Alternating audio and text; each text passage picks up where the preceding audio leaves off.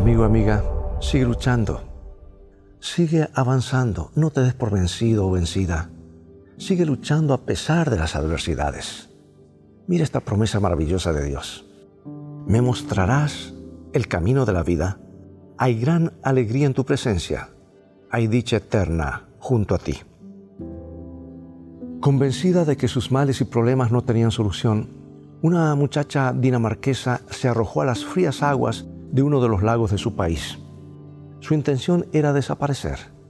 Ella consideraba que ese era el mejor modo, el mejor modo de acabar con sus dificultades. Pero el joven Styrker la había observado desde la ventana de su casa. Por experiencia sabía que siempre existían sobrados motivos para seguir viviendo. Así que lo más rápidamente que pudo el muchacho llegó a la orilla del lago, se introdujo en él hasta donde le fue posible y desde allí comenzó a hablarle a la desesperada muchacha. La crónica que da cuenta del incidente nos dice que no dice qué palabras le dirigió, no, no sabemos lo que dijo.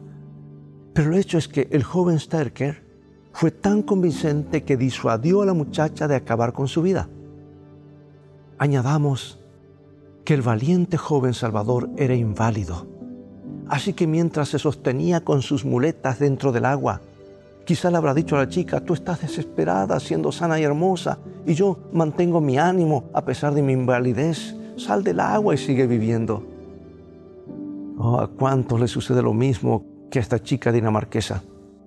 Tal vez tengan salud y estén rodeados de comodidad. Sin embargo, la vida se les torna deslucida y carente de atractivo. Pierden todo estímulo para seguir luchando. Se sienten víctimas de diversos problemas que tienden a magnificar con su mente obsesiva y en su aturdimiento interior llegan a la fatal conclusión de que es preferible desaparecer. Quien padezca de esta desazón del alma hará bien en recordar que a su lado existen miles de personas que sufren mucho más, que tienen mucho menos y que gimen con justificada razón. No obstante, esas personas siguen luchando con valor, fe y esperanza. Se aferran a la vida porque creen que podrán salir del pozo. Se, resisten a ser derrotistas. Pregunto, ¿tienes esta característica vital? Si hoy cayeras en algún pozo del desaliento, por ejemplo, ¿estarías mirando hacia abajo o dirigirías tu vista hacia la, hacia la boca de salida? Dios te bendiga. Recuerda, vamos en un viaje.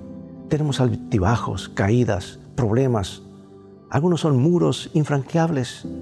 Pero recuerda que las cosas van a terminar bien si haces de los principios de la palabra de Dios tu GPS y a Jesús como tu guía y esa es siempre una mejor manera de vivir.